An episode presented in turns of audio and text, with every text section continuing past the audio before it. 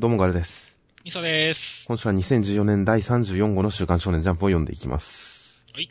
ということで、また新連載から語っていくんですが、今回関東カラーページのところを先にちょっと見ていきますと、いろいろニュースがありましたが、ドラゴンボール Z の新しい劇場版をやるらしいですね。そうですね。また鳥山先生が結構一から関わってるストーリーにはということらしいですね。まあネットで先々、ネットですでにニュースにはなっていましたが、この鳥山先生のコメント部分とかちょっとネットに上げられてるネタバレ画像だと細かくて読めなかったんで、改めて本して読んだら、なかなか期待を煽るようなことが書いてあって楽しみですよ。楽しみですね。まあ、本当に前回のね、神と神すごい良かったんでね、今回もすごい期待ですね。しかも今回はかなりバトルものにしてるらしいですからね。うんその上で、えー初代編集の鳥島、鳥島、鳥島と書いて、マッシーとしてもいいねと言ってくれたらしいのでかなり期待ですよ。期待ですね。他にも関東カラーページ、今回関東カラーなんかやったら多かった気がしますが、まあ、ジャンプネクストの告知ですとか、なんと西義行先生が新連載とい う。ネク、ネクストは本当、なんでしょうね。何を目指してるんでしょうね。まあでもね、ソウルキャッチャーズもやりますし、ベルゼバブも連載してますし。まあ、ネクスト、かなり単独で回していこうという感じが見て取れますね。ですね。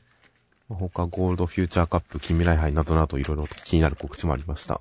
いということで、えー中身の方に入っていきますと、今回関東から表紙は、切り開くは己の手、駆け上がるは己の足、土球少年ツイムタン新年祭の第3弾、三連新年祭の第3弾の夜明け者柴田優作先生でした。内容としましては、こちら、ジャンプバーサスという増刊に去年掲載された夜明け者という同名の短編を元にした連載作品で内容もそのままというか、ジャンルとしては、えー新選組ファンタジーというもので、まあ内容、第1話の内容としましては、なんでしょう、この山犬と呼ばれていた、えー、まあ身寄りのない不幸な野生児に近い子供、赤月人狼くんというのと、彼を育ててくれた、彼を導いてくれた赤月銀くんという二人の少年がいまして、銀くんが何かこう、えー獣の力を使う恐ろしい人に、新選組を抜けた罪人の恐ろしい人に殺されてしまって、人狼くんは立ち向かって、えーそれなりに敵像を負わせるも相手の人間じゃない力に押されて、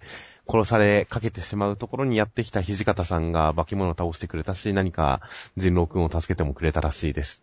新選組に入ろうと思いますという展開でした。能力バトル、剣撃ものですかね。まあ、そうですね。異能ではありますね。異能バトル。異能チャンバラ。僕としては、結構まあ、結局こういうのって、バトルもんなんでね、アクション大事じゃないですか。はいはいはい。剣撃アクションに関しては結構迫力あってよかったと思いますね。ただ、能力的なところに関しては結構地味だなって思いましたね。あのー、なんでしょう。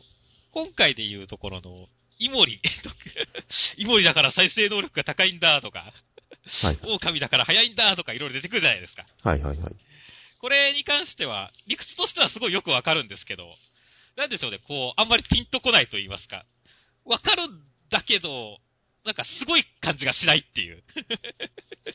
感じがちょっと見て取れて、うわー地味だーと思ったんですね。まるで無冠の五章のように地味な能力だと思いながら見てたんですけども。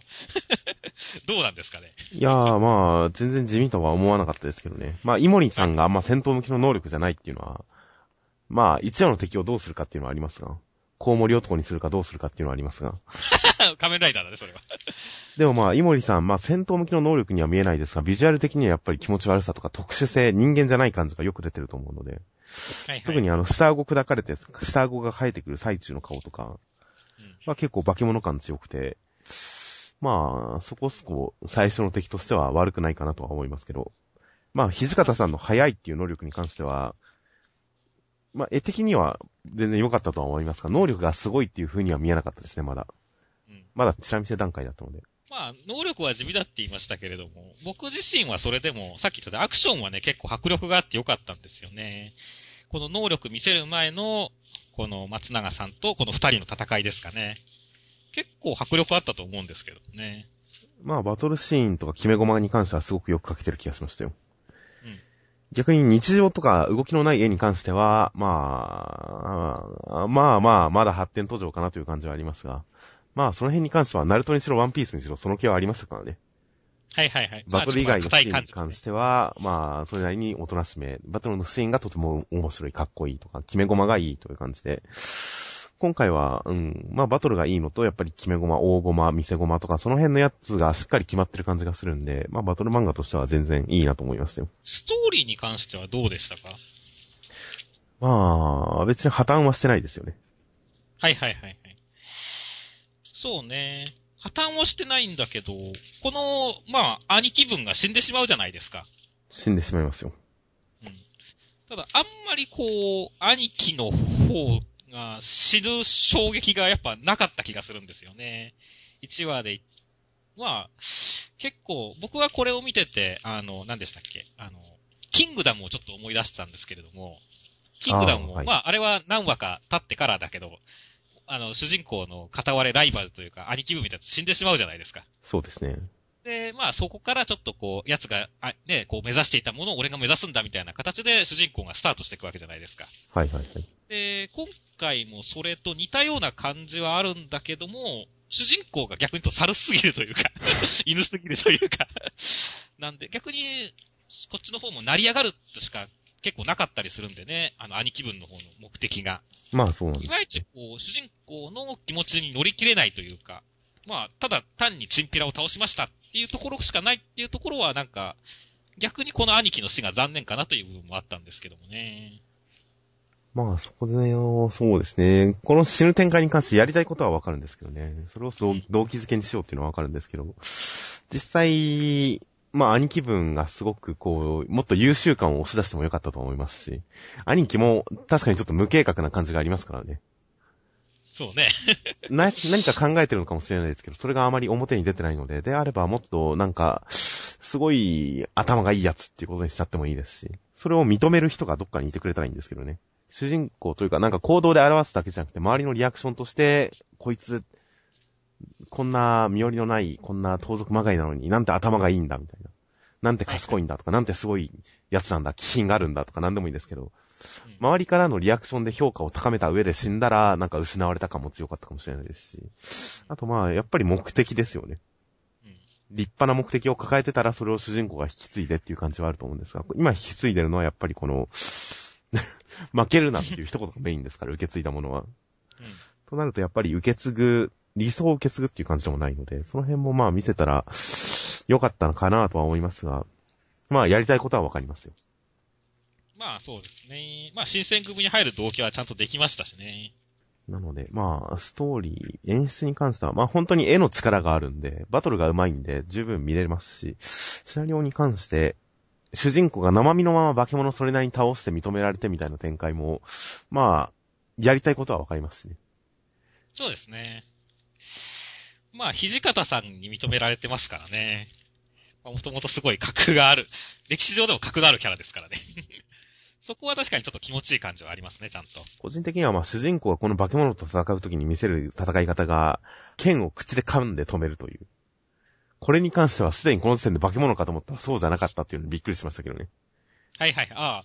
そうね。俺もてっきりなんか化け物の素養がてっきりあるもんだと思ったからね。犬ってマークついてるから犬のなんかとかね。そうなんですよ。ここで刃を歯で止める、噛んで止めるっていうのが、なんか能力開花の瞬間なのかと思ったら、実はこれ生身で頑張ってるばだけだったっていうのに関しては、もっと生身感の強い勝ち方をした方が、土方さんが認める時のかっこよさというか、なんでしょう。生身でも化け物と互角に戦ってすごいみたいなことを表現するときに、もっと生身感のある泥臭い戦い方の方が良かったかなとも思いましたが、でもまあ、やりたいことはわかるんで、全然受け入れられましたけど。はいはいはい。ということで、まあ全体的になんか、うんこういうことがやりたいんだなっていうのは伝わってくるんで、十分、十分だと思いましたよ。必要最低限は全然超えてると思いましたよ、シナリオも。はいはいはい。そうですね。僕の中でやっぱ、ちょっとそういう目的とかね、いろんな、まあ演出的なところで、主人公よりも、最終的になんか土方さんの方が目立ってしまった感がすごいあるんですよね。こう僕見終わった時に主役って、あれ誰だっけ？土方さんだっけってちょっと思ったりしましたからね。もうおそらくドラマ展開的には土方さんと主人公の二人が中心になっていくんじゃないですかね。この感じは。あ、そうだね。なんでまあ、このままだと主人公がどんどん空気になっていって、土方さんがばっかり目立つ漫画になるんじゃないかっていう不安もちょっとあるんだけども。まあ今言ったように逆に、まあ新たな兄貴に変わる存在になるんだったら、確かにそれはそれでいいかもしれませんね。兄貴の代わりが土方さんになるっていうね。まあそうですね。表紙見ると一瞬三刀流かと思うんですが、本編見るとどうも違うっぽくて、どういう戦い方になるか、どういう能力になるかわからないので、その辺の発揮される瞬間も期待ではあるんですけどね、主人公。まあその辺の。まあそうだね。こいつが小立ち二刀流的な流、扱い方だから、このまま折れた刀を鍛え直して、長、すごい長立ちだったじゃないですか。小立ちにするっていうことなのかもしれませんね。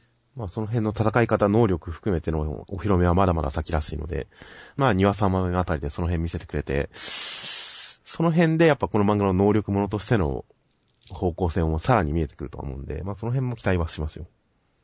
そうですね。まあ、やっぱ新選組って元がね、やっぱ個性豊かなあれなんでね。銀玉でもそうですけど。だからまあ、そこに動物の能力をつけて、まあさっきは最初僕地味って言っちゃいましたけれども、まあ結構派手な感じになるっていうのをすごい期待してますね。まあそうですね。表紙の段階でライオン、狼、ヘビ、猫、ゴリラ。ゴリラ？そうね、ゴリラいるね。いや、ゴリラって漢字で表現しづらいですけど、猿ってやるんですかね、頑張って。ゴリラだよなくて。とか、ウサギとか、まあ表紙にいろいろ出てますからね。そして主人公は犬でしょうし。まあ、なかなか、どうキャラクターに反映されるかは楽しみではありますよ。ということで、まあ、今回完全に新人さんの新連載なので、まあ、新連載ってやっぱこのくらいのレベルだよなっていう安心感はありましたんで。あ、それはな、何と比較して話をしてるんですか？その、三つ首コンドルですか？いやいや、別にそんなこと僕は一言も言ってないですよ。はい。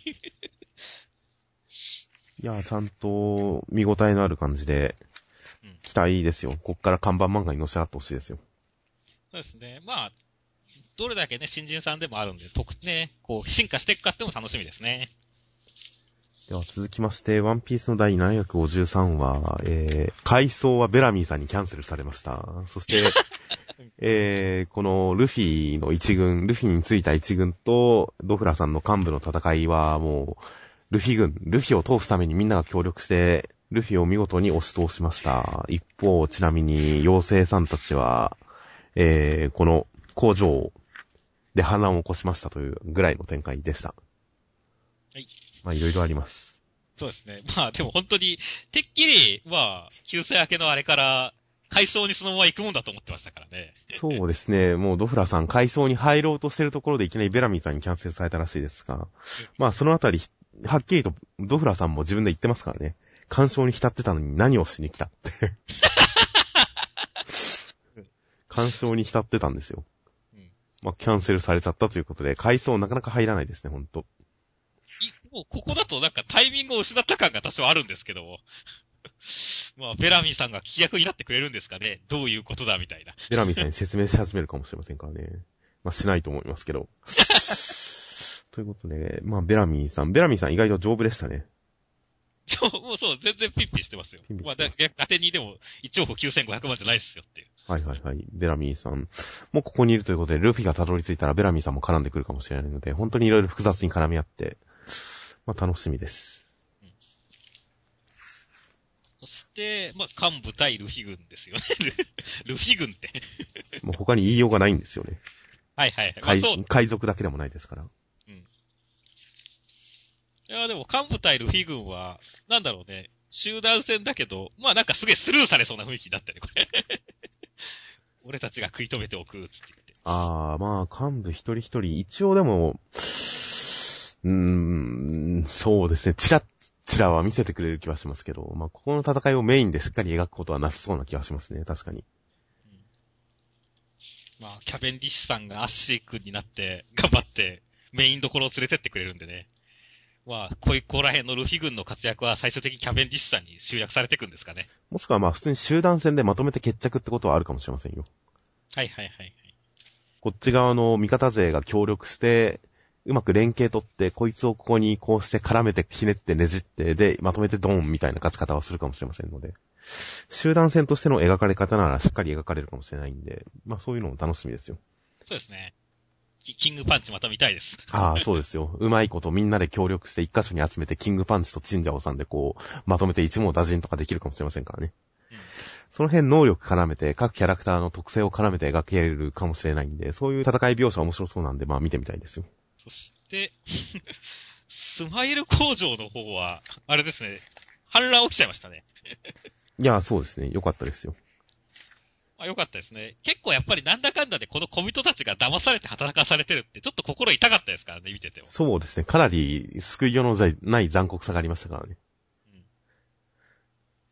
やっと気づいてくれたかっていう。いや、なので、ここはなかなか語るしありましたよ。まあ、その小人さんたちが疑うことを知らないからすぐ騙されて、こう、異様に利用されてしまうっていう悲しい現実。その中で、小人さんたちが反乱するきっかけはやっぱり、えー、わからないっていう、だ、どう騙されてるかさっぱりわからないって、いい人すぎて、純朴すぎて、全くわかんないけど、でも、仲間は嘘をつかないっていう、その一つで、その一言で、その一時で、観覧するっていうのはなかなか語る質があってよかったですよ。仲間との信頼があるからこそ、純朴であるからこその反乱っていうのは。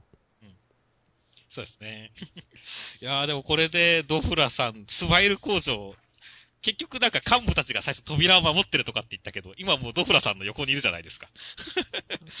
トレボールさんとか。ああ、はいはい。だから、もうスマイル工場陥落確定じゃないですか。まあ、工場はもうダメですね。うんドフラさん積んでる感じしますねっていう。まあいいんですよ。ドフラさんは別に世界さえぶち壊せればいいんですよ。まあそうだね。これがだから、どういう思想なのかっていうのはちょっと、まあ、階層も絡めて語ってくれそうなんでね、そこはちょっと楽しみですね。まあそうですね。まあ、ワンピース11、その小人たちの反乱も話的に良かったですし、最後の、えー、ザンテグジュペリも、ジェットガトリングも、この辺も派手でいいですし、まあ毎回細かくほんと見せ場を、かっこいいところを挟んできて、気持ちいいところを挟んでくるんで、ワンピース、テンションを落とさずに読んでいけるんで、まあ先々も楽しみです。はいでは続きまして暗殺教室の第100話でした。100話にして死神が登場し、死神さん、えー、やっぱり、ビッチ先生をすでに誘拐していました。ビッチ先生を助けるためには生徒たちが指定の場所に、えー先生たちに黙ってこなければ、ビッチ先生バラバラにされてしまうということで、生徒たちどうするという展開になっています。いやー、先週は花屋の死神がフェイクなんじゃねえかみたいなことを話してましたけど、本物でしたね。まあ、孫ごとなき死神さんでしたね、花屋さん。いやー、だから最初はやっぱちょっと不安でしたけれども、この教室に平然と、その人は平然と、大事なことは2回言いましたっていう感じで、入ってきたところで、やっぱ格外機で上がったんで、あ、やっぱ死神なんだって思いましたね。まあそうですね、今回完全に納得させる、まさかこの人が偽物だろうとは思わせないような展開でしたね。渚くんが認めてるっていうのがでかいですよね。この渚くんのモノローグは今回すごい話を盛り上げますね。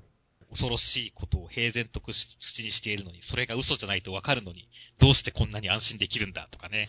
まあそうですね。なので死神さんが怖いすごいっていうことを表すときに、その属性を警戒できない、溶け込むっていうこの殺気をなんかこう隠す的な、っていう特性として、まあカルマくんのセリフが今回想で出てきますが、警戒できないのが一番怖いという、その回想で出てくるような、渚くんですでに示されてる怖さっていうのを死神さんに重ねることで、この作品中で提示された殺し屋の資質っていうものをちゃんと引き継いで登場してるキャラなので、まあその怖さがやっぱり伝わりやすいですよ。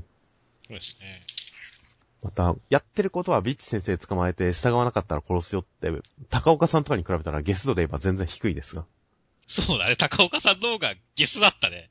あの、で、生徒を爆弾、コンクリート詰めにして、で、先生を追い詰めるとか言ってましたからね。そうですね。人間爆弾にするよぐらいのゲスさ、あと無関係の人も殺しちゃうよぐらいのゲスさはあったんですが、それに比べたら全然上品ですが、やっぱりこの演出で怖さが上回ってますからね、高岡さんを。上回ってますね。この辺はさすがですよ。こう、ロブロさんは生きてたけど、別に格は落ちてないですからねっていう。まあそうですね。ロブロさんはまた生きててほしいと読者が望んでるキャラですからね。そうですよ。いや、確かにね、ちょっと、あれ、ロブロさん生きてるって思ったけど、なんだかんだで好きなキャラだったね。むしろ、あ俺も安心しましたよ、これ。そうなんですよね。まあ、嬉しかったですもん。読者の望む展開に関しては、読者は多少強引でも受け入れますからね。うんその辺、ロブロさんは本当生きててくれてよかったですよ。今週もちょっとカラスマ、カラスマ先生がロブロさんというその、えー重要なパイプが、行方が知れないっていうことを言ってる。ロブロさんの名前をカラスマ先生が出した瞬間にやっぱりちょっと寂しくなりましたから。うんその後ロブロさんが生きてたって分かった瞬間に、やっぱりぐ、良かったって思いましたから。そうそう。よかったって思いましたもんね。これは読者的には嬉しい展開ですよ。そして、しかし先生は本当にワールドカップの決勝に行ってるんで、自分たちのサッカーがよくわからない先生は言ってるんで、落ち込んで帰ってくるんでしょうね、きっと。落ち込んで帰ってくるんでしょうね。いや、だから先生いない状態でね、死神さんとの対決は、結構どうなるかわからないですね。まあそうですね。このあたりも死神さん読んでいたんでしょう。ちゃんとした調べをして。ということで、まあ死神さん、まあただ内容的には死神さんもあくまで狙いは、この先生だということを考えれば、生徒たちと対立する、まあ当然対立はするんですが。うん。ただ実際の事情として、別にこの先生殺すこと自体は悪いことじゃないはずですから。そうですね。となると、うん、生徒との対立の仕方っていうのはどうなってくるのか、どういう関係性になってくるのかっていうのは実はまだわからないので、どう動くのか、生徒がどう判断するのか含め、なんかちょっと展開として読み切れないところがあるんで、その辺は注目ですけどね。まあビッチ、先生とカラスモ先生もどうなるかですよね。まあそうですね。今回のエピソードの導入はビッチ先生とカラスマ先生の関係性から入りましたし、さらわれてるのはビッチ先生で、カラスマ先生も、まあ今イラついてる状態でロブロさんから情報を受け取った状態ですから。もしかしたら生徒サイドの問題以外にも、やっぱビッチ先生とカラスマ先生のロマンスが展開されるかもしれませんからね。そうですね。そっちもだから期待ですね。もうちょっと期待です。じゃあ続きまして、三つ首コンドルの、えー、求めるは伝説の宝新連載第2回センターカラー大蔵25ページでした。第2話の内容としましては、えー、この、マシュマロさんとスーさんは一緒に旅をしていました。旅先で、えー、竜殺しの体験というのを、村人から奪ってなんか迷惑かけてるサルサさんという人がいたんで、その人から竜殺しの体験を奪い返しました。村人は救われましたという展開でした。はい。ということで、まあ2話にして1話完結の話、そして新キャラ登場でした。そうですね。珍しい構成ですね。まあそうですね。珍しい構成ですね。ただ、このサルサさんって何なんですか？僕今回読んでて何も理解できなかったですけど、このキャラを。味方キャラ、誇りが大事。騎士としての生き方を全うしようとして迷惑かけてるドンキホーテ的な人なんじゃないですか？そうなんですかね。強いドンキホーテ。はいはいはい。じゃあ強くないじゃないですか、別に。うん。まあ僕がね、こう、今回サルサさんを見てですね、いきなり出てくるじゃないですか。はい。あれですよ、こう、我の聖域に侵入者とはって言って。あれですよ、うし、よく避けた騎士の誇り高き一撃を、後ろから不意打ちですよっていう。どこの月島さんですかっていう残の。ああ、いやまあ誇り高い、確かに。いやだからこれ見た時に、うわ、残じゃねえかって思ったんですよね。不意打ちした上で誇り高い一撃。まあ西洋騎士はそんなもんですよ。そうなの？多分。侍とは違いますから。はいはいはい。あ、そうなんですね。そうなの？背後から誇り高い一撃なんじゃないですか。はい。はいはい。いやまあそういうズレ感も含めてこの人のダメ、ダメというか怖い感じなんじゃないですか。なるほどね。本人は真っ当に騎士として、誇り高い騎士として全うしてる感じだけど、周りから見たらただの無法者っていうキャラですから。はいはい。ある意味でそれは確信なんだと思いますよ。このキャラクターのコア、核の部分だと思いますよ、それは。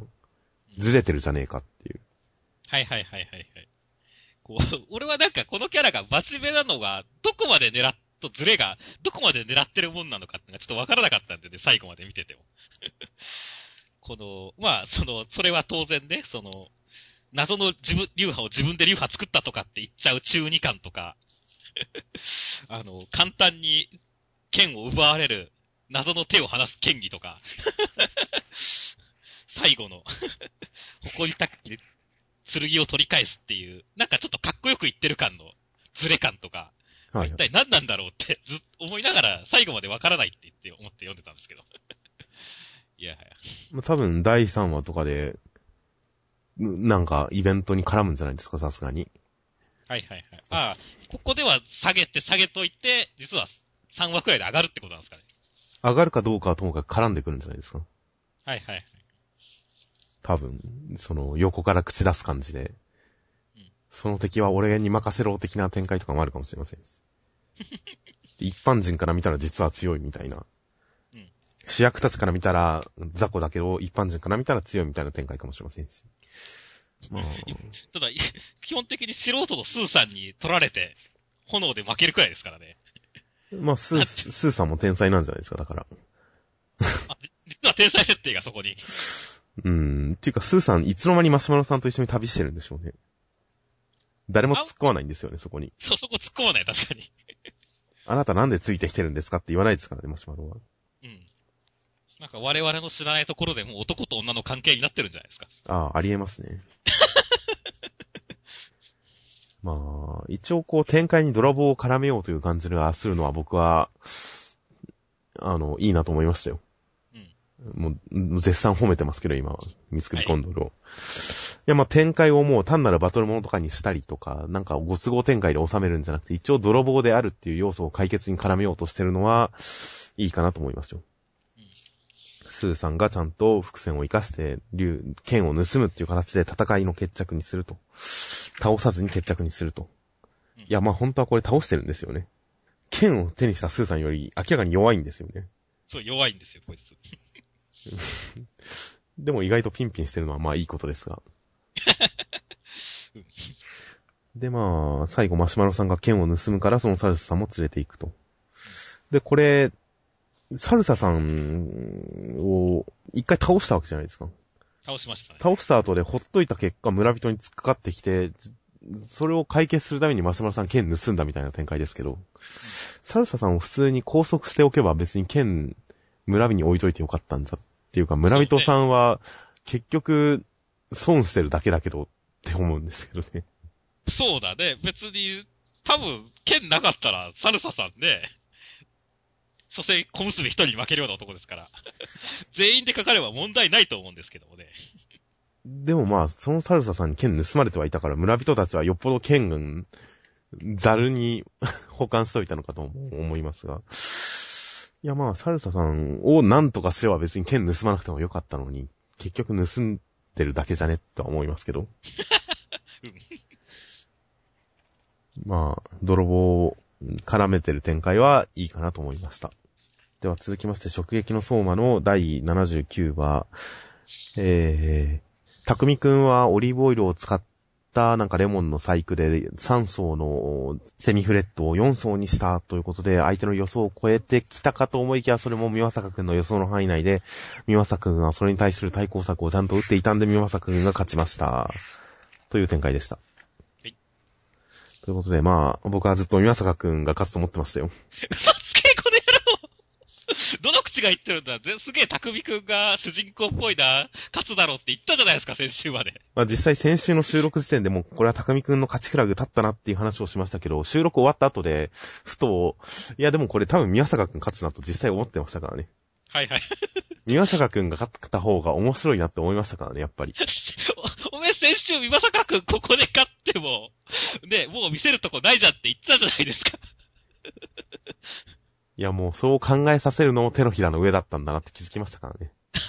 あ、もう本当にぐるぐるぐるぐる、岩坂くんではなく、佃田先生の手の上を回ったわけですね。え、だから先週収録した後ちょっとだけ後悔したんですよ。実際、やっぱりこの後、これ、宮坂くんの仇討ち展開、宮坂くんに対する匠くんの仇討ちを相馬くんがしてくれるっていう展開は、想像するとやっぱり燃えましたからね。まあそうですね。その仇討ち展開をやるためには、やっぱ宮坂くん勝った方がいいかなと思ってたんですよ、実は。なるほど、なるほど。いや、まあでもね、実際は、美坂くん、これはなかなか貫禄の勝利というか、いい勝利の仕方でしたね。ただ単に上回るだけじゃなくて、まあ、限界を超えた、あのね、匠くんをさらに超えるっていうので、一気に格が上がりましたからね、本当に。まあそうですね。このどんでん返しの、あの、2点3点間はすごくいい方向に働いた演出だと思いますね。うん。いやー、本当だから、この、笑った時のこの、ひゃはっていうところで、わー、わーってすごいなりましたもんね。そうですね。これはまずいという感じが良かったですよ。その後のコマもどす黒いですね、全部、全部。うん。そうで、最後にはこう、同時に奪われた気分はどうだっていう。先週はちょっと匠くんの人形で、なんかちょっとギャグっぽい悪魔でしたけれども、今週は本当に悪魔になりましたからね。ディアブロって言って。まあ画風が完全にベルセルクですよね。まあそうだね。この後、家にされちゃう感じだよねっていう。その感じですよね。なので、相馬はなんだかんだでやっぱりこう画風を、っていうか画力を活かした描写の方がいいなと思いますね。パロディに走るよりかは。はいはいはい。そうですね。まあ、その辺はだから結構意識してる感じはありますけれどもね。ということで、このディアブロ描写もなかなか良かったので、気持ち悪くて、いいインパクトのある見開きでしたからね。こういった演出も良かったです。ということで、来週、たくみくんも、どうなるのか、エピソードとしてたくみくん回収されるのかどうかわかりませんが、ぜひとも次の試合は、みまさかくん対相馬くんにしてほしいですね。そうですね。ここでなんかね、他のキャラまでやられちゃうと、なんか寂しいですかね、逆に。そうなると、まあ、黒木場くん対右、えー、葉山くんになるわけですが、それどっちが勝つかは正直、了承がつかないですけどね。うん。どっちが決勝残ってきても、まあ、それなりに、相馬くんと因縁深くなりそうな感じがするので。いや、はい。まあ、とりあえず今回は、あ、もうだから来週はでもほんと、匠くんがちょっとなんか包丁、すげえ扱いされそうでかわいそうなんですけども。まあ、たくん、まあそうですね、たくみくんのフォロー回、どうなるか期待です。では続きまして、日の丸相撲の第9話、えー、もう中でも鬼丸くん、鬼丸くんって読まれるから鬼丸くんでいいんじゃないかっていう気になってくるんですが、そう。鬼丸くんとサラくんの戦いが始まり、えー鬼丸くんの、こう、執念が届き、見事に回しを使いました。今だ必殺鬼車という展開でした。いや、はい。結構スピード感も迫力もあって、いや、いい対決でしたね、今回の。いやもう、いやもう僕は今までの日の丸相撲で群を抜いていい回でしたよ、今回は。はいはいはいはいはい。最初のあの、敵の首相との練習試合とかも一応派手にやってはいましたが、うん。あれよりもはるかにいいですね、今回。ベスト、いやいいですベスト日の丸相撲ですよ、僕は。いや、でも僕もそうですよ。これはベスト日の丸相撲ですよ。本当に。掲載お互いの、うん掲載中もいい位置にある時にいい話が来たなと思いますよ。お互いの技の報応酬ね。はいはい。で、ちゃんと、それ一個一個がやっぱり迫力ありますしね。絵的に。はい。で、解説も、すごいいい解説がつきますし。まあそうですね。いいリアクションが入りますよ。観客、記者さん、この、強豪校含め、みんないいリアクション挟んでくれますからね、戦いの合間合間に。そうそうそう。いや、この演出がうまく噛み合ってる感じがしますよ。そして、まあね、その後に、こう、佐田くんが笑ってるっていうところの展開からの、この、こいい鬼丸くんね。はいはいはい。何を笑って嫌がるっていう。まあ、ここが今回一番かいいシーンでしたよ。かっこよかったですね、これ。今回初めて日の丸くんの人格の部分に深く入り込めた気がしますよ。なんか、できる系主人公で周りができない仲間たちっていう形になっていて、いまいち日の丸くん自身のキャラクターにこう切り込む感じを感じていなかったんですが、今回日の丸くんのこの一コマ、何を笑って嫌がるは、そうですね、日の丸くんの行動ではなくて、日の丸くんのキャラクター性に惚れ込む要素、惚れ込む瞬間で、ぐっと引きつけられてよかったですよ。よかったですね。佐田くんとの対比も素晴らしいですからね。そうですね。で、素晴らしい解説。相撲の勝敗は心の状態に強く左右されるっていうね。はいはいはい。勝負の最中に満足してその先にあるもの、勝利は得られないっていう。いやー、熱いですよ、これ。めちゃめちゃ熱い展開じゃないですかっていう。ね、この、解説も良かった。で、その流れもすごい良かったですし、ほんと今回に関しては、なんだろうね。あの、結構最近少年誌とかも、能力バトルものとかが多いじゃないですか。まあそうですね。その中で、こう、完全に力対力、体をぶつけ合うっていうのは、なんかすごい逆に新鮮な感じがして、すごい良かったですね。まあそうですね。本来相撲ものってスポーツものと言えなくもないんですが。まあ結構ジャンルで分けると微妙なところはありますからね。スポーツものもあるし、格闘技ものもあるし、バトルものもありますし。どれかって言ったら一応格闘技漫画が一番近いっちゃ近いんでしょうけれど。そうですね。そういう枠で言うと格闘技漫画ってここしばらくジャンプになかったですからね。そうですね。サッカーやってて殴り合ってたりするくらいでしたからね、ドイソル。まあ、ドイソルはあれバトル漫画ですから。格闘技漫画ではなく。格闘技漫画っていう枠、ジャンプだと新鮮ですね。確かに。ということで、相撲をちゃんと書くと本当面白いですからね。面白いですね。ラストも鬼車。この引きはとてもいいですよ。ここまで、えー、鬼丸くんにこう、心を引きつけた上で、勝ってほしいと思わされた上で、回しを掴んで、さあ、ですからね。さあ、やっぱ回しを取らせない相手には回しを取らせて引っ張るっていうこの引きは一番大きいですからね。で、鬼車、必殺技の名前がスッと入るというこの展開、来週どうなるのか、ぜひとも技を決めてほしいものですが。い全力で演出を効かせた技を効かせてほしいの、見せてほしいので、来週楽しみです。はいでは続きまして、ナルトの685話、えー、桜ちゃんとオビトさん頑張ってサスケくんを回収しました。ついに、という展開でした。ラストのページに煽り文でついに、点々点びっくりってついてるんですが、これ何が言いたいかって、ついに、桜ちゃんが役に立ったってことですからね。いやー、長かったですね。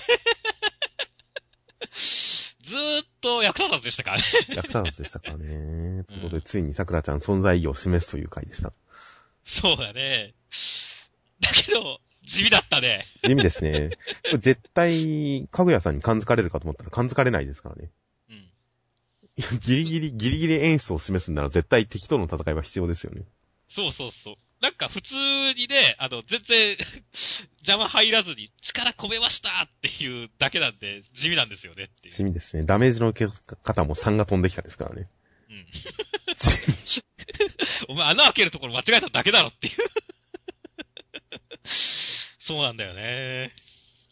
サスケくんもなんか例えばね、この穴がなかったら、まあ、取り残されちゃうんだろうけれどもさ、向こうでもかぐやさんと戦ってたりして、サスケくんもすげえピンチだっていうのがあったら、またそれはそれでね、あの、なんか、あったんでしょうけど、普通に走ってきてるだけですからね。そうですね。でもって、この辺にさ、なる、この辺にナルトのチャクラがあって言ってうろうろしてるだけですからね。うん。サスケくん本当にただ単に、あの、迷子になってるだけだからねっていう。タイムリミット感がないですからね、やっぱり。そこが一番大事なんでしょうけど。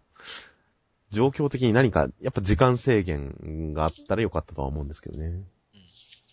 ということで、まあ、とりあえず、桜ちゃん活躍のための展開でしたんで、これくらい難易度の低いミッションじゃないときつかったんじゃないかと。うん、まあね。ただまあ、できればね、桜ちゃん、まあ今回すごい活躍しましたけれども、まだ地味なんで、もう一活躍くらいしてほしいんですけど、チャクラなくなっちゃったんだよね。まあそうですね。おみとさんも。でも、おみとさんも死ぬ気だって言ってるんだから、血の涙流してるくらいじゃなくて、もう一回くらい頑張ってほしいんですけどもね。ああ、これ涙だったんですね。そういえば。いや、なんかこう、桜がチャクラ流した結果、オビトさんの体に門が浮き上がるじゃないですか。うん。だから普通にその門かと思ってましたが、よく見たら確かに涙だったんですね、これ。まあ、オビトさん、散々死ぬ死ぬ言ってましたけど、まだ全然大丈夫そうですね。そう、ピンピンしてますからね。もう一くらい、い一回くらい頑張るんじゃないですかね。まあ、元の空間に戻る、ナルトたちと合流するまでは頑張るんじゃないですか。まあ、地味ですね。地味ですね。そろそろ、かぐやさんに気づいてほしいですけどね、この人たちに、桜ちゃんたちに。そうなんですよね。かぐやさんが、やっぱり、爪が甘すぎるというか、チャクラとかは圧倒的だったりするんでしょうけども、戦術的に拙いじゃないですか。だから、あんまりまだマダラさんに比べて、その、マダラさんって結構、あ奥の奥まで読んでる感じもあったんで、パワー系でしたけれども。はい。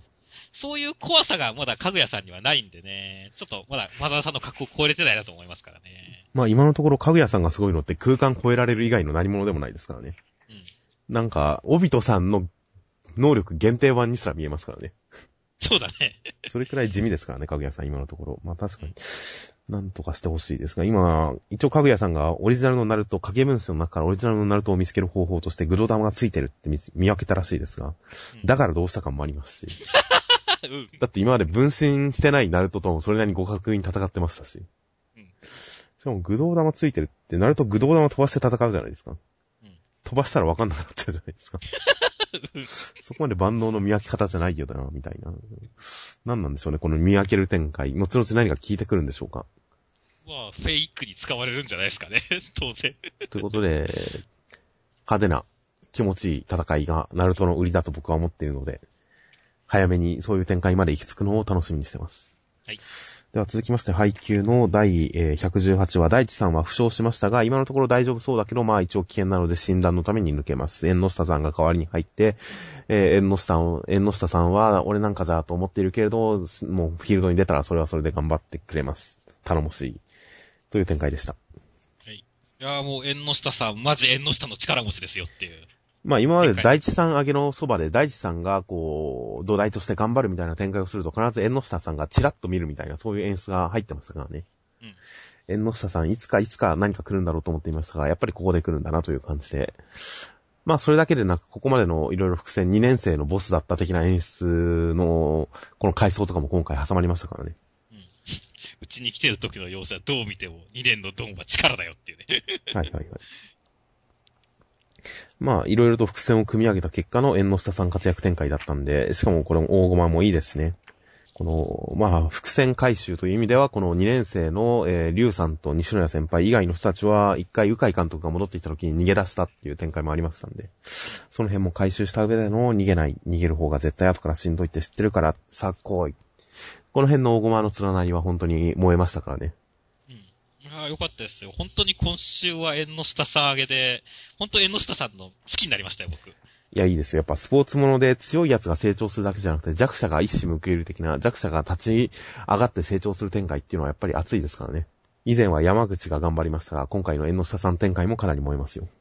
燃えましたね。いや、ほんと回想とかにやりとできましたし。いや、ほんとよかったですね。はいはいはい。で、最後には、えー、たけちゃん先生が畳みかける。という引き。正直、まあ、それは事前にあの、清水さんちょっといいかなって、清水先輩に声をかけて何かお願いしてるわけですよ。うん、これはお色気展開じゃないかと。え、何ですかその、え、な、なんかこう、パンツを見せて相手の注意を引くとかそういうノリですか？いや、もうもうなんか血合い性的な それ、なんか逆にがっかりなんですけど。いや、わかりませんが、普通になんかシン先輩が頑張れって言ってくれるのかもしれませんからね。また、師匠の抜けた穴を埋めるためにっていう。はい、ああ。その前の、この上禅寺のマネージャー的な活を、清水さんに求めるってことですかね。まあ、活というよりか応援っていう。うん、田中先輩もそうしたらテンション上がるでしょうしね、という。それは、じゃあ、楽しみにしましょうって。いや、まあ、竹ちゃんと清水先輩が何かしてくるらしいんで、この二人が。まあ、戦術的な何かではないと思うので。そうなのか俺てっきり戦術的な何かだと思ったんだけど。おそらくメンタル面の何かだと思うので。うん、いやー、期待ですよ、清水先輩のお色気に。はい。やっちゃんも最近ちょっと存在感を示せてないので、やっちゃんも絡んでくれてもいいですしね、頭の上から。そうですね。その辺の展開にも期待です。はい。では続きまして、えー、僕のヒーローアカデミアの第3話、えー、まあ、ヒーローになるためのエリート校である UA 高校の入試にやってきたデフ君は、えー、散々緊張して情けないところを見せて、えー、テストでも全然点が取れなくてやばいってなるんですが、最後に、えー、点数に何の関係もない、ただヒーローとしての質を試すために出てくる強大な、えー、敵、倒しても何の得点も得られない敵というのを、えー、受験仲間の女の子を助けるために、ある種敵である女の子を助けるために立ち向かってそのでっかい敵を倒しましたという展開でした。いやー、サクサク進みますね、ヒーローアカデミア。でも、主人公は能力獲得してそれを発揮するっていう話で言ったら3話は結構、順当な、これより遅かったらちょっと長いなっていう感じだったと思いますからね。うん。そうですね。でもなんか試験がもう一気に終わりまで行ってるじゃないですか。え、これ一次試験なんじゃないんですか？一次試験なんですかね。実技試験としか言ってないですね。そうだね。てっきり俺はもうこれで決まるもんだと思ったんで、早っ早って思いながら読んでましたよ。いや、まあ、こっから得点を回復する展開がなんかあるんじゃないですか。うん。まあ、だとしても来週で終わりそうですけど。そうだね。なんか実技以外もちょっとあるでしょうしね。筆記とか。ああ、成績優秀じゃないといけないみたいなことも言ってましたからね。まあ、筆記は確実にありますし、面接もあるでしょうし、他なんか適正試験的なのもあるかもしれないじゃないですか。宇宙飛行士の集団生活みたいな。はいはいはい。あ、なるほどね。なので実技試験以外にも何かしらあるんじゃないかとは思いますが、まあ実技試験は来週ぐらいには終わりそうですね。まあそうですね。いや、でも本当この短い中で、いろいろキャラがいろいろ立ったりとかね、しましたからよかったですよ。はいはい。僕は伊豆くんの費用への第一歩がこけるっていう展開は結構好きでしたよ、これ。第一歩、これだよっていう 展開で。ああ、これこけてたんですね。確かに。うん、ああ。そこ僕ちょっと完全に読み間違えてましたね。確かにこけてますね。はい、いや、これなんかすごい全力で走り出した瞬間に、これだよ。この勢いだって言ってるのかと。確かに全然違いますね。第一歩でこけて真顔のまま、やっぱこけるんだ俺っていうシーンなんですね。うん。いや、まあ、このヒロイン登場しましたから、第3話で。うん。いや、可愛いですね。いいですね。眉毛太子さんですもうありますし。うん、眉毛太子さんで髪の毛白子さんですからね。僕はこのデザイン全然好きですよ。いや、好きですよ、僕も。好きなデザインです。女子と喋っちゃった、喋ってないっていうのもいいですしね。そうそうそう、このリアクション、うん、わかるわかるって言って。よかったですね。いや、結構、このヒーローアカデミアは、なんか枠のないでっかい文字が画面に被さるこう演出とか結構聞いてていいんですよね、毎回。ということで、今回も好きなコマがいっぱいありました。当然、ラストのスマッシュは最高でしたしね。スマッシュ最高でしたね、これ。いやもう僕はだから逢魔ヶ刻動物、この新連載が始まる時からずっと言っている僕は逢魔ヶ刻動物園の時に思っていた、この作者さんはスケール感のあるバトルアクションが面白いんで、それをやってくれってずっと思ってたという。いやもうほんとこれですよ。これこれっていう感じですよ。本当にだから、いやー、僕は3話まで一気にテンションが上がってきて、今後も大期待ですよ、本当に。はい。ちなみに僕はさっき、こう、技術がこれで終わるだろうって話をしてましたけれども、僕は意外とこれ、このドッスン野郎を倒したおかげで、はい。ドッスン野郎が倒れて下のモンスターというか、ポイントが全部倒れて一気に1位に、伊豆くんが踊り出る展開に一票入れますよっていう。あー、なるほど。まあ、なくはないですけどね。個人的には、この女の子だけでも少なくとも味方についてくれて、助けられてポイントっていう展開もありかなと思いましたけどね。はいはいはい。何人、何人かの味方ができて、その味方たちが協力してくれて、ポイントを稼がせてくれるとか、はいはい、はい。そういう展開もありかなと思いますけどね。少なくとも今後の試験においては、この女の子はデク君の隣で、こう、隣にはべってほしいですね。はめてほしいですね。周りはデク君バカにするけど、慰めてほしいですね、この子には。うん大丈夫、きっと大丈夫、いけるよって言ってほしいですね。逆にこの女の子以外にはバカにされるぐらいでバランスとしてはちょうどいいかもしれないですね。はいはいはい。などなど、いろんな展開も考えさせる展開。試験室にはオールマイトさんもいるらしいですし、そうですね。今後の展開楽しみです。